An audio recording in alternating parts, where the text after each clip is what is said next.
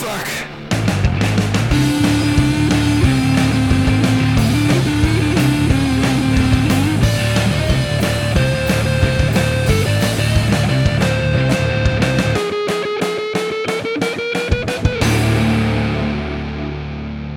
Salut tout le monde, bienvenue dans Rocktogone, je suis Max. Et je suis Stéphane. Rocktogone, c'est la liste ultime des meilleurs albums qui font du bruit de 1970 à 2020. 2020 même, on va dire, pour cet épisode, puisque on va traiter aujourd'hui l'année... Non, on va pas le dire tout de suite.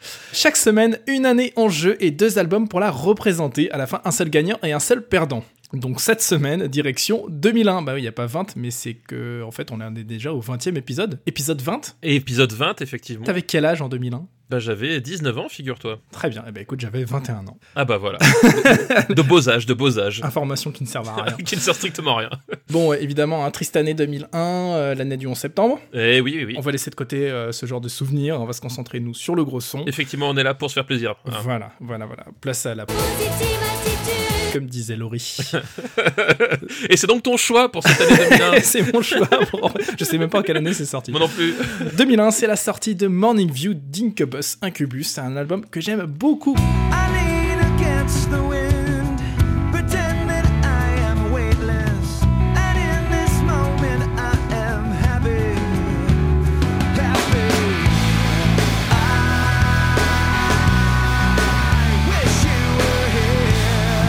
mon album de plage. C'est l'album que j'écoute tous les étés à Donf euh, quand je suis au soleil depuis 2001. Donc. Donc tu risques pas d'écouter cette année a priori, hein, vu comment c'est parti. Justement, si je vais, je vais l'écouter pour me rappeler comment c'était. Pour te rappeler voilà, comment c'était la plage et le soleil et l'air libre. C'est un album qui a été enregistré dans la maison dans laquelle donc c'est une maison qui sert de studio d'enregistrement à Los Angeles, qui est située euh, bah, justement à Morning View, c'est une, une rue à Los Angeles qui est au bord de la plage, euh, à Malibu, si je dis pas de bêtises. Et donc, dans cette maison, il y a aussi le, Blood Sugar Sex Magic des Red Hot Chili Peppers qui a été enregistré. Et il y a aussi le volume 3 de Slipknot qui a été enregistré là-bas. Je vois. Donc, euh, il y a toujours euh, cette, cette vibration, tu vois, c'est des albums que j'adore. Il y a cette, vibration assez, assez planante, assez cool, assez californienne qui transparaît à chaque fois. J'imagine que c'est la maison qui a cette influence sur les artistes. Et donc, Morning View, album absolument génial, album de plage.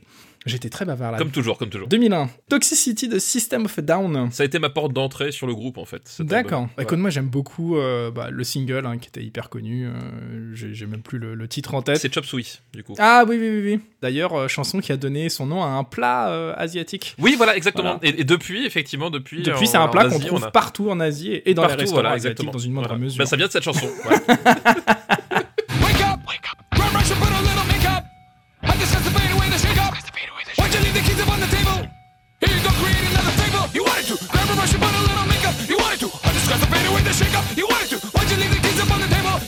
Grosse année 2001, latéralus de Toul. Alors, aucun rapport avec la ville de Toul près de Nancy, même si on salue nos amis nancéens. Tout à fait, aucun rapport. Aucun rapport.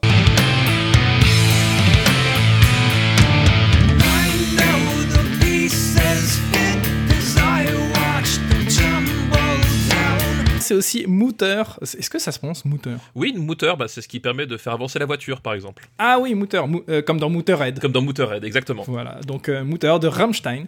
On n'est pas passé loin de le subir, celui-ci, pour cette fois. Ouais, et ouais, il a failli être dans les starting blocks, mais finalement non. En même temps, je suis taquin, mais euh, c'est l'album que je préfère de Rammstein, et il y a notamment le morceau qui s'appelle Mein Herz brennt, qui est mon morceau préféré de Rammstein. Mein Herz brennt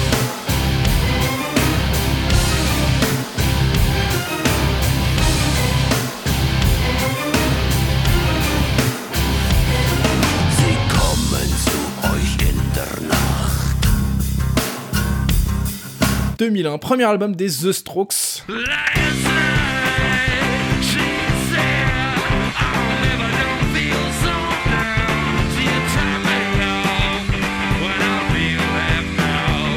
Album que j'ai rincé rincé à l'époque. J'adore ce groupe. Jamais été trop trop fan, à part First Impression of Earth. Sinon, je suis voilà, je peux pas dire que je suis archi fan des Strokes. D'accord. 2001, autopromo, un sorti de mon tout premier album dans le commerce. Fresh Touched d'un groupe qui s'appelait Kuma. C'était un jeu de mots sur la French Touch qui était mal prononcé, tu vois, ça faisait Fresh Touched.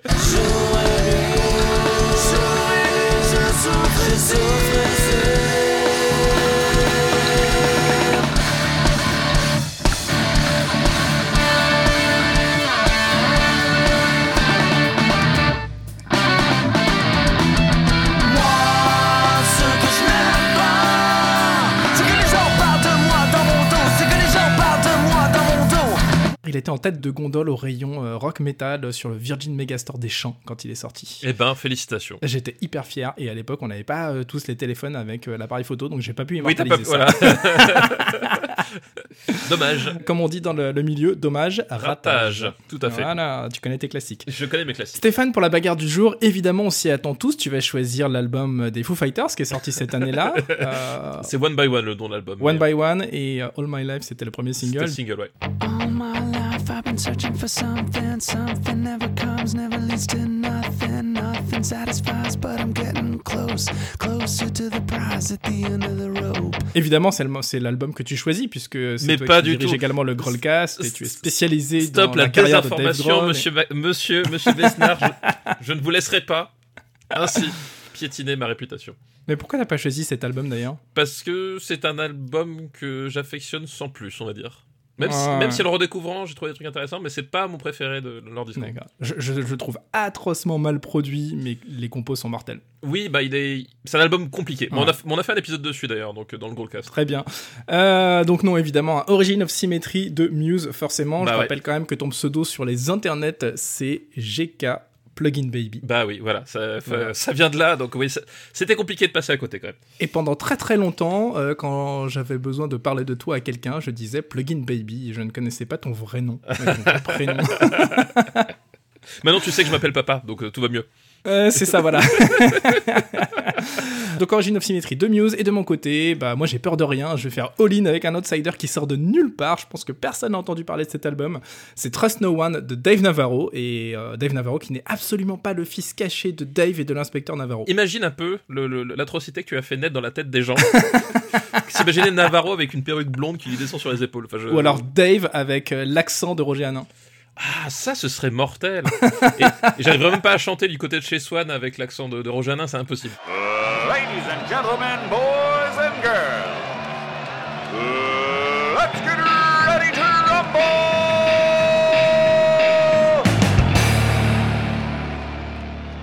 Stéphane Boulet, euh, bah écoute, je te laisse la parole puisque c'est quand même l'album le plus important de toute ton existence, j'ai l'impression, non Origin of Symmetry de Muse? Bah, c'est un des albums les plus importants de toute mon existence. Euh, voilà, euh, effectivement, deuxième album de Muse, donc trio britannique qui vient de la région du Devon, si je ne m'abuse. Donc guitare, basse, batterie, avec un, guitariste, chanteur et pianiste également.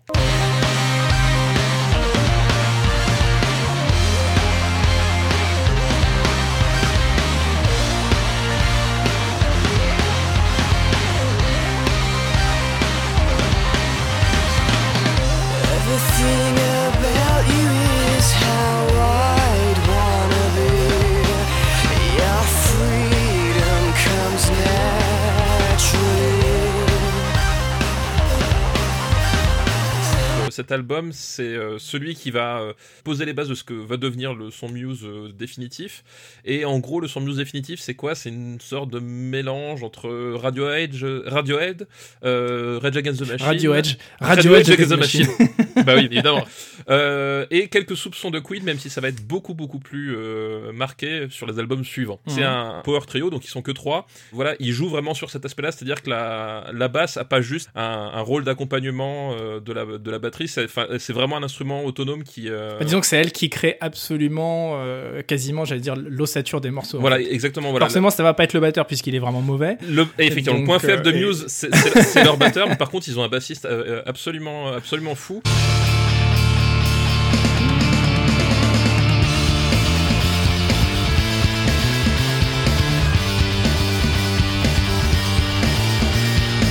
Moi, je reste euh, persuadé que, que Absolution, donc l'album suivant, est beaucoup plus, beaucoup plus important en termes d'impact public, etc.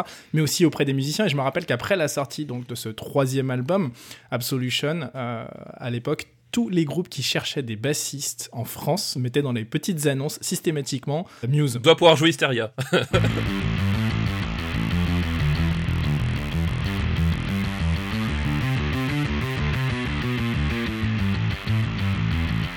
C'est un bassiste qui a eu euh, un impact monstrueux sur la scène rock euh, à l'époque. ouais, ouais, tout à fait. De mon côté, donc Trust No One de Dave Navarro. Alors Dave Navarro, c'est le guitariste de Jane's Addiction, les champions absolus du rock alternatif.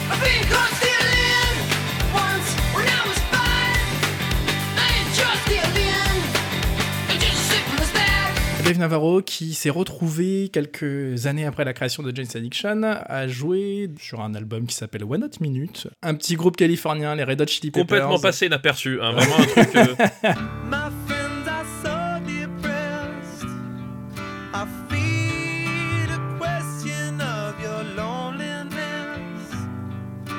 Malheureusement pour lui, Dave Navarro était accro à l'héroïne et ça l'a complètement éclaté euh, physiquement, psychologiquement. Il s'est fait dégager des Red euh, comme un malpropre. Il l'a très très mal vécu d'ailleurs à l'époque. Quelques années plus tard, il s'est retrouvé à sortir cet album Trust No One qui revient en fait lui aussi de très très loin cet album puisque il est parti d'une première démo acoustique que, que Dave Navarro avait enregistrée au milieu des années 90. Vraiment le son est dégueulasse mais les compos sont plutôt cool.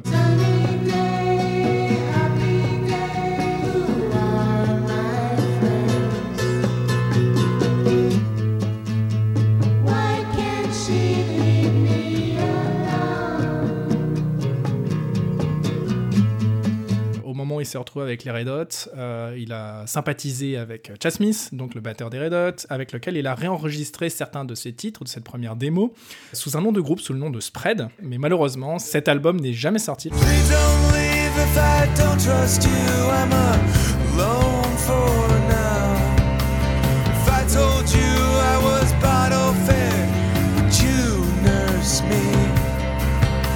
Tout ça pour dire que quelques années encore plus tard, il a réenregistré l'intégralité de cet album de Spread et il l'a ressorti sous son propre nom. Mais on retrouve encore cette ossature qui est commune en fait à ces trois albums.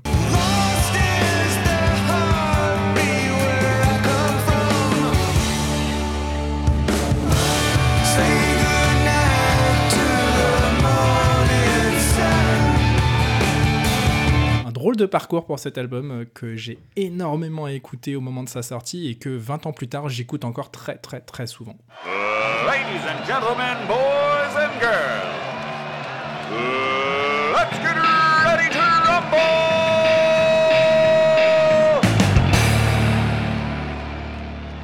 Notre premier critère, Stéphane, la qualité de la prod et de l'interprétation. Euh, je vais commencer, Vas-y, vas-y. Je te laisse le champ libre. tout simplement parce que c'est un album qui est peut-être un petit peu moins connu euh, que la plupart des albums dont on a parlé jusque maintenant dans Rocktogon. Ce qui, moi, m'a beaucoup surpris à l'époque, c'est que l'album était produit avec des moyens assez considérables. Il y a notamment des gars qui ont bossé avec euh, Trent Reznor pour Nine Inch Nails euh, derrière à la prod. C'est largement au niveau de ce qui se fait de mieux au début des années 2000 en termes de production. Euh, en termes d'interprétation, évidemment aussi, puisque Dave Navarro n'avait pas grand-chose à prouver en tant que guitariste. hein. c'est vraiment un instrumentiste monstrueux. Euh, c'est un album qui est hyper clean, alors qui est très, j'allais dire, ancré dans son époque en termes d'intention, de, production, euh, mais qui est, euh, je trouve, euh, assez parfait, en fait, dans, dans son exécution. Globalement, effectivement, tu sens que les mecs ils sont pas là pour rigoler. Tout est tout est hyper carré, tout est hyper maîtrisé. Tu sens qu'ils font vraiment, euh, ils s'amusent vraiment en termes de, de production, c'est-à-dire avec le euh, tester des sons. Les voilà, t'as certaines chansons qui euh, où t'as des choses un peu expérimentales. Tu sens que c'est c'est des mecs qui, qui sont qui, qui sont qui sont retrouvés en, en studio et qui se sont fait plaisir euh, façon euh, façon un peu super groupe quelque part. C'est un Ouais. peu c'est un peu peu l'idée. Quand tu regardes les crédits de l'album, tu vois qu'il y a genre une trentaine de personnes qui ont bossé sur la prod ou, ou sur l'instrumentation de cet album. C'est ma boule, quoi. bah, ça fait ça fait un disque qui est assez précieux euh, avec vraiment une, une- une- des, des couches des couches des couches qui donnent de, de l'ampleur un peu au morceau quoi Et puis surtout, on découvre euh, une facette d'un gars qui était connu en tant que guitariste euh, assez flashy. hein. C'est un, un mec qui, qui joue vite et bien, euh, qui était connu pour ça. Et on découvre une facette euh, qui est assez, je trouve, étonnante. C'est-à-dire que d'une part, euh, bah, il s'avère qu'il a une voix qui est quand même loin d'être mauvaise. bien au contraire, il a un très beau timbre de voix et il maîtrise plutôt bien sa voix.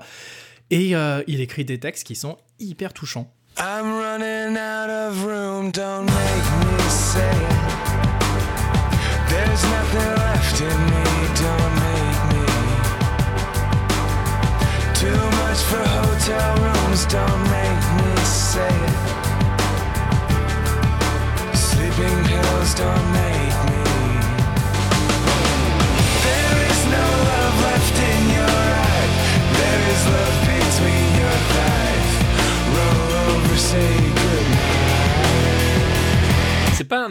à proprement parler de gros son mais c'est un, album qui, vraiment touche au cœur quelque part C'est un album de, rock euh, qui reflète bien, je trouve, euh, les productions et l'état d'esprit euh, du début des années 2000. Euh, et puis quand je parle des textes, Dave Navarro, quand il avait, je crois, 15 ou 16 ans, euh, il a assisté au meurtre de sa maman par euh, son, compagnon de l'époque qui l'a poignardé. Tout ça, il l'a cristallisé sur cet album et les textes parlent de son rapport au deuil, de- du souvenir de sa mère, de son rapport à la mort, etc. Et c'est un album qui est hyper touchant, je trouve. Will she be there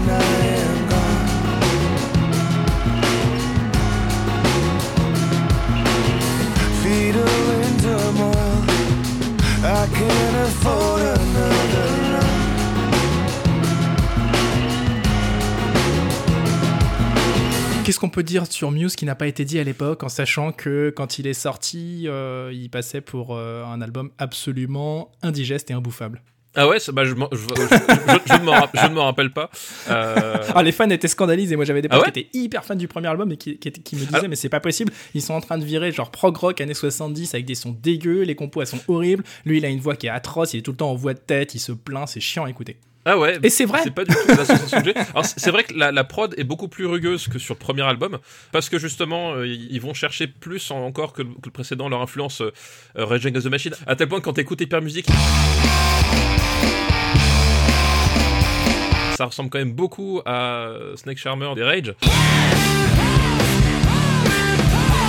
J'aime justement ce- son très électrique et j'aime beaucoup l'ambiance que ça donne en fait parce que je trouve que s'il y a un truc qui, qui est assez cool qui ressort de Géosymétrie, euh, c'est que c'est vraiment un, un, un album euh, assez apocalyptique en termes d'ambiance. Je trouve. Mhm. voilà, j'ai toujours vrai. pris ça comme un album de science-fiction quelque part. C'est vraiment l'idée maîtresse qu'ils ont voulu mettre dans cet album. De Je, pense, ouais. Il y a un côté euh, science-fiction vu des années 50-60. C'est euh, ça.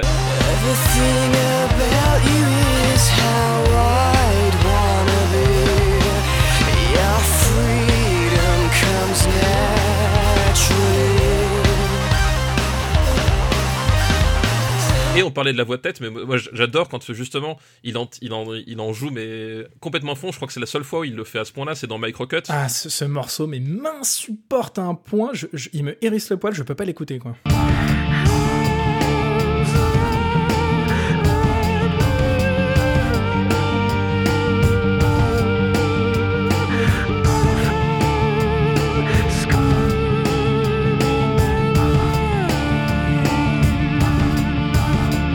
C'est l'époque où Matthew Bellamy, donc le chanteur-guitariste, chantait sans euh, retenir toutes ses euh, inspirations et expirations euh, lors du mixage, quoi. Ouais, c'est ça, c'est un- c'est- voilà. ça, c'est un truc, c'est un truc qu'on va entendre à partir de- du quatrième album, je crois, vraiment où le, où le côté et qui est effectivement un tout petit peu pénible à la longue. Là, c'est pas le cas sur celui-là. En tout cas, c'est beaucoup moins le cas. Ce qui me marque le plus, je trouve, dans la prod de cet album, au-delà du son de basse, c'est le fait d'avoir mis le piano aussi en avant. Et justement, c'est ce son de basse euh, distordu et, et- et hyper euh, large qui permet au piano de prendre de la place euh, Tout à fait, ouais. harmoniquement. Tout à fait. Et ouais. c'est assez rare en fait les albums euh, avec des, des sons euh, très rock et, et très rentre dedans où on a essentiellement du piano qui crée les harmonies.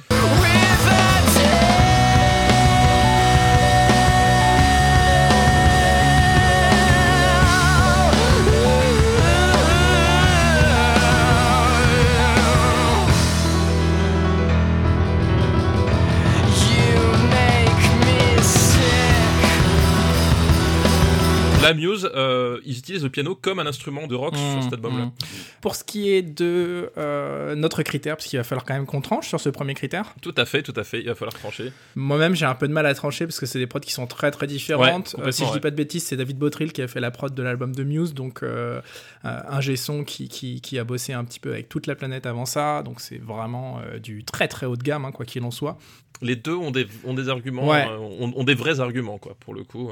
La vérité, c'est qu'on devrait pas trancher en fait là-dessus. Eh ben écoute, je- on ne peut ne pas trancher, On effectivement. peut ne pas trancher, mais c'est pas très honnête non plus de notre part. Et attends, est-ce que, la première règle du Octogone, c'est pas de règle? La première règle, c'est pas de règle, Bah voilà. effectivement. Eh ben, et c'est d'ailleurs, et c'est d'ailleurs la seule. Et c'est d'ailleurs la seule règle. Voilà. Un point, un point tout le monde. Voilà. Plutôt que de dire pas de point, un point de chacun. Allez, un, un point tout le monde. Euh, tu vois, hop, on est, on est sympa.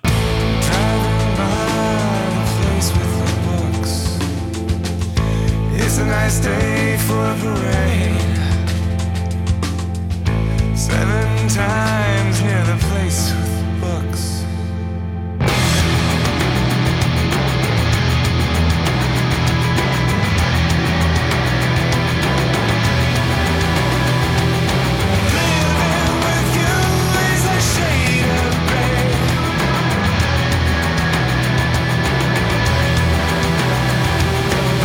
second point, l'originalité. Bon, l'originalité, évidemment, euh, l'album de Muse, euh, il est largement au-dessus de, de tout ce qui se faisait à l'époque.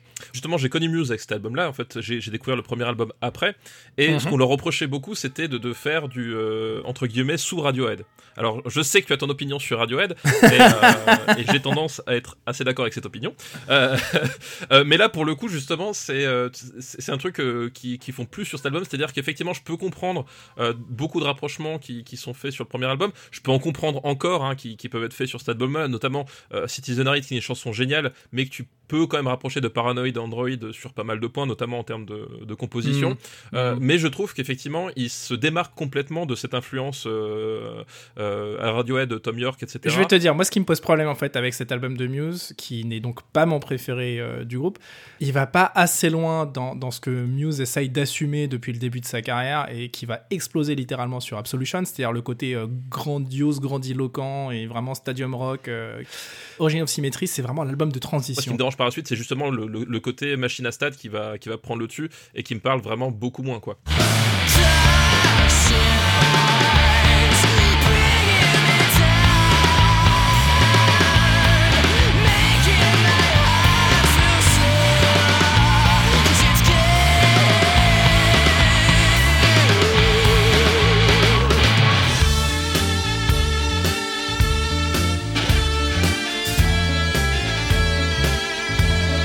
Trois, on fait du son de trois instruments, point. Et c'est ça que je trouve cool et qui ressort bien dans cet, album-là, quoi. Oui, ça, je suis d'accord avec toi, mais c'était déjà le cas sur le premier album.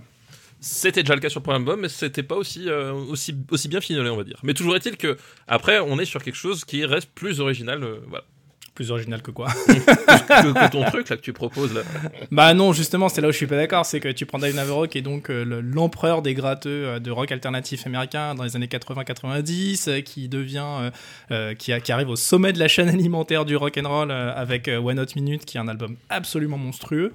Et euh, qui derrière revient avec ce truc-là hyper intimiste, euh, super bien produit, avec des textes magnifiques. euh, je trouve qu'il y a- il y, a un truc vraiment, une, une- une volonté de remise en question, une volonté de sortir du, du- du carcan dans lequel il était, qui est assez extraordinaire. C'est rare dans une carrière de musicien, je Je trouve. suis pas si sûr que ça, que ce soit aussi. Enfin, en tout cas. Ah bah, tu peux pas m'en citer 40 000, hein, des, des gars qui avaient l'aura et, et- et la, la- comment dire, la réussite professionnelle de Dave Navarro et qui du jour au lendemain se disent ah, je vais sortir un album avec mes propres textes où je vais parler de trucs hyper glauques et euh, tant pis, ça marche, ça marche pas, mais j'y vais quoi. Tu me prends un peu au dépourvu parce que j'ai pas préparé, évidemment. Comme Daniel Andrieff, me disais-tu en intro de ce podcast. Exactement. Euh, oui, alors peut-être c'est original par rapport à la démarche personnelle, quoi. Euh, ça c'est possible, mais après je trouve que c'est un album qui, comme tu l'as dit, reste quand même vachement ancré dans, dans son temps. Pour moi, voilà, c'est pas c'est pas non plus un, un son qui va tout Ah bouleverser. bah, on quoi. parle pas d'importance historique, là, on parle d'originalité. Oui, bah l'originalité, c'est même. Tu confonds un petit peu tout, je crois, Stéphane. Non, Boulet. non, non, non, c'est c'est toi qui confonds tout. C'est-à-dire que c'est pas un album que je trouve très original dans le paysage de- du début des années 2000, quoi.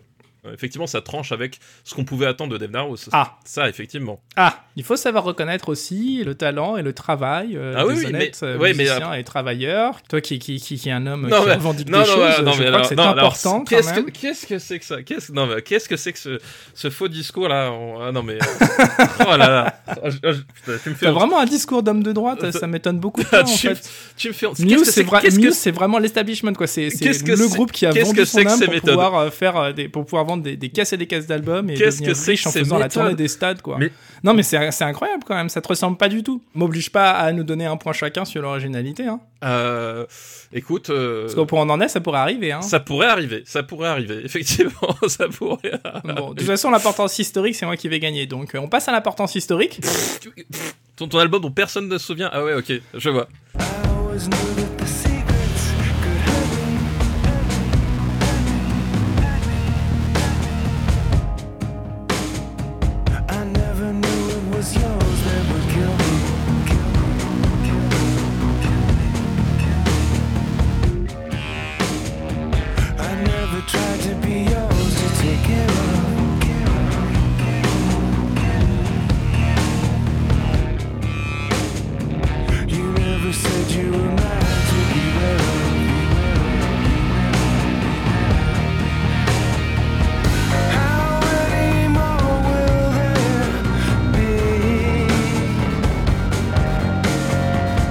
argument Vas-y. pour trancher. Attention, est-ce que tu te rappelles de la trilogie du samedi soir sur M6 Oui. Ouais, il y avait quoi comme Il y avait- série? C'était, c'était. Alors attends, parce que ça a changé beaucoup de Ouais, fois. ça a changé, mais. Il y avait euh, X-Files à une époque. Ouais. Il y, avait le caméléon. Ouais. Et. Je sais Tu pas te ce que rappelles de Charmed? Ah oui, Charmed, exact, oui. D'accord. Eh ben écoute, figure-toi que Dave Navarro n'a pas tourné pour son album. Et la seule fois où on le voit performer l'une des chansons de son album, c'est dans un épisode de Charmed. C'est vrai. ah putain, cet argument. Oh là là. Oh là là. Eh ouais, mon gars, et rien que pour ça, rien que pour ça, il mérite amplement, amplement le point de l'importance historique. Mon dieu, mais qu'est-ce que. Non, c'est du vol complet. Saison 4, épisode 16. Vous Non, ok. pouvez chercher sur Non, alors, internet, vous allez le trouver. J'a- J'apprécie, j'apprécie l'effort. Il est très très très très euh, très très bon. C'est. Fallait le sortir. Donc je m'accorde l'importance historique. Euh, non mais qu'est-ce qu'il raconte Qu'est-ce qu'il raconte l'importance historique euh, Non parce que tu disais. Non mais original- l'importance historique de Muse, mec, personne ne se souvient de cet album, hein, faut que tu ouvres les yeux. un Non mais alors hein. n'importe quoi. Et pour le- Excuse-moi, hein, mais le seul album de Muse dont on se souvient aujourd'hui, c'est euh, c'est le quatrième album parce que dessus il y avait des singles hyper radiophoniques, en l'occurrence super super massive Black Hole.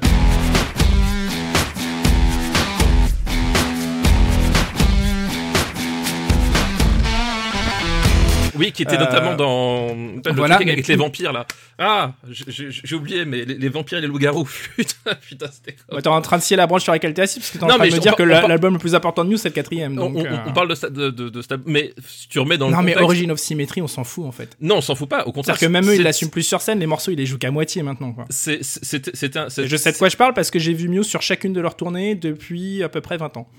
C'était un album hyper important quand il est quand il est sorti. Pour le coup, c'était un c'était un, un carton euh, dans toute l'Europe. C'est effectivement et c'était aussi le cas pour le. Il pour avait le reçu une très très bonne note dans sa chronique rock and folk de l'album de Dave Navarro. Non mais alors si, si on se met à sortir l'argument rock and folk, euh, euh, alors ça ça ça rien que pour ça je mérite le point. Tu vois rien que pour ça rien que pour ça tu mérites. Mais Non, non, non, non, non, non, non, t'ai- non, non, moi j'ai sorti la jurisprudence. Non, Non, non, Charme mais- de mec, euh, tu peux rien faire contre ça, c'est Non, non, mort mais- quoi. Je vais pas te laisser le point, je te le dis tout de suite. Hein, Non mais mort. personne se souvient de ton album. Enfin je veux dire excuse-moi euh, excuse-moi. Alors que Muse pour le coup c'est avec cet album là qu'ils ont commencé à faire des vraies tournées euh, internationales sauf aux États-Unis. Donc c'est pas international. Alors Si techniquement c'est juste tourné en Europe, ça compte pas vraiment. Hein. Alors, ils, ont, ils, en ont, ils en ont fait, euh, je crois qu'ils en ont, ils en, ils en ont fait aussi en- au Japon à, à cette époque-là avec, euh, avec cet album.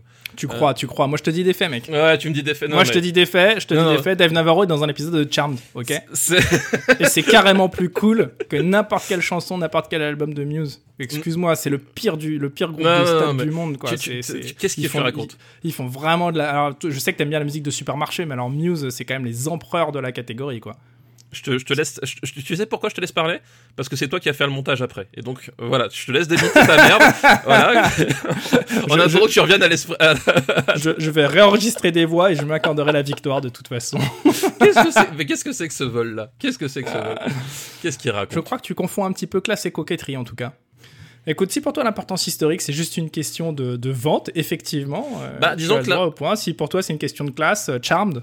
Non mais non mais c'est- une question de qui se rappelle de, de l'importance historique, qui se rappelle si tu. Alors je suis d'accord que c'est pas l'album le plus important en termes d'importance historique pour Muse, mais à, à l'échelle de, de- de la musique, c'est un, album dont au moins deux personnes s'en souviennent, ce qui en fait deux fois plus que ton album à toi. Et bien voilà, l'album de Grosso de 2001, c'est donc Trust No One de Dave Navarro. Qu'est-ce qu'il raconte comme bêtise? Qu'est-ce- Oh putain. Tu me dégoûtes Stéphane Boulek.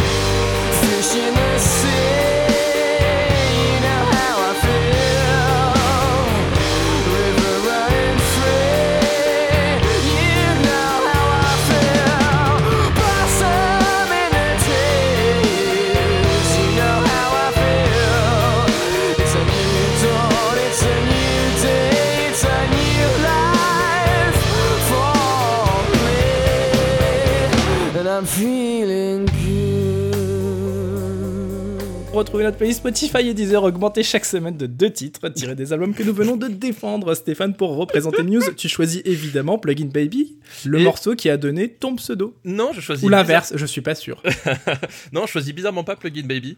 Eh, Parce Euh, qu'il est nul. Non, parce que c'est une très bonne chanson, mais je choisis Newborn, qui est la chanson d'ouverture. C'est la chanson qui m'a fait découvrir le groupe. Euh, J'adore la, la ligne de piano au début. Ça évoque Philippe Glass, et que forcément, tu mets Philippe Glass en ouverture d'un Ça album. évoque Philippe Glass. Mais c'est vrai. Bien sûr que si, bien sûr que si. Oh là là là là. Bien sûr que si. Quelle tristesse. The love for what you hide, the bitterness inside is growing like the newborn 20 épisodes pour subir ça, j'ose à peine imaginer comment tu vas être au 50e épisode, mais bon. Bref. euh, De mon côté, je choisis Slow Motion Sickness. Continue the waiting, tearing at the wing. Terrible plaything, broken on a swing. Un morceau qui est très très planant, qui a une fin euh, comme euh, Dave Navarro sait les composer, c'est-à-dire avec une rupture euh, harmonique et rupture de rythme assez dingue, avec juste une phrase qui tourne en boucle et moi qui me file la chair de poule. ça fait 20 ans que j'écoute cet album et 20 ans qu'à chaque fois que j'entends Dave Navarro susurrer que parfois il se sent pas si bien que ça, je trouve ça génial. Jouer sur la corde sensible comme ça, c'est- non, non, mais c'est pas grave, t'as pas d'âme, t'as pas d'âme. Hein. Et il le fait dans les bras de Tony Stark, c'est ça? Dans les bras des sœurs Halliwell. je connais mes classiques.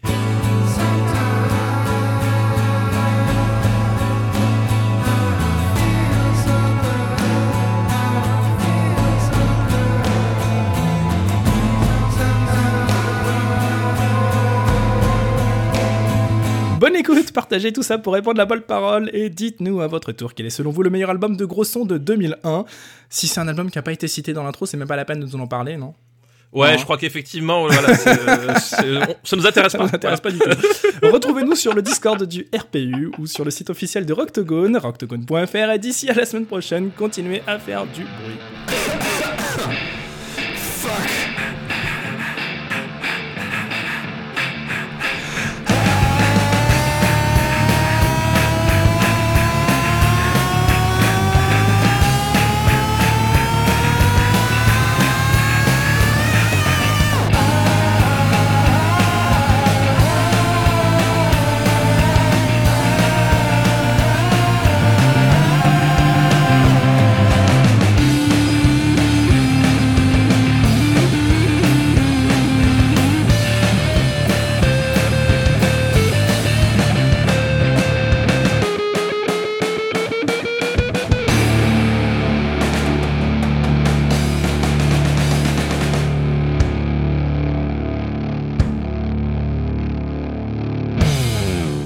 Pas mettre Plugin Baby. Et non, je ne vais pas mettre Plugin Baby. Non, mais t'as pas le droit de mec, arrête. Sois sérieux un instant.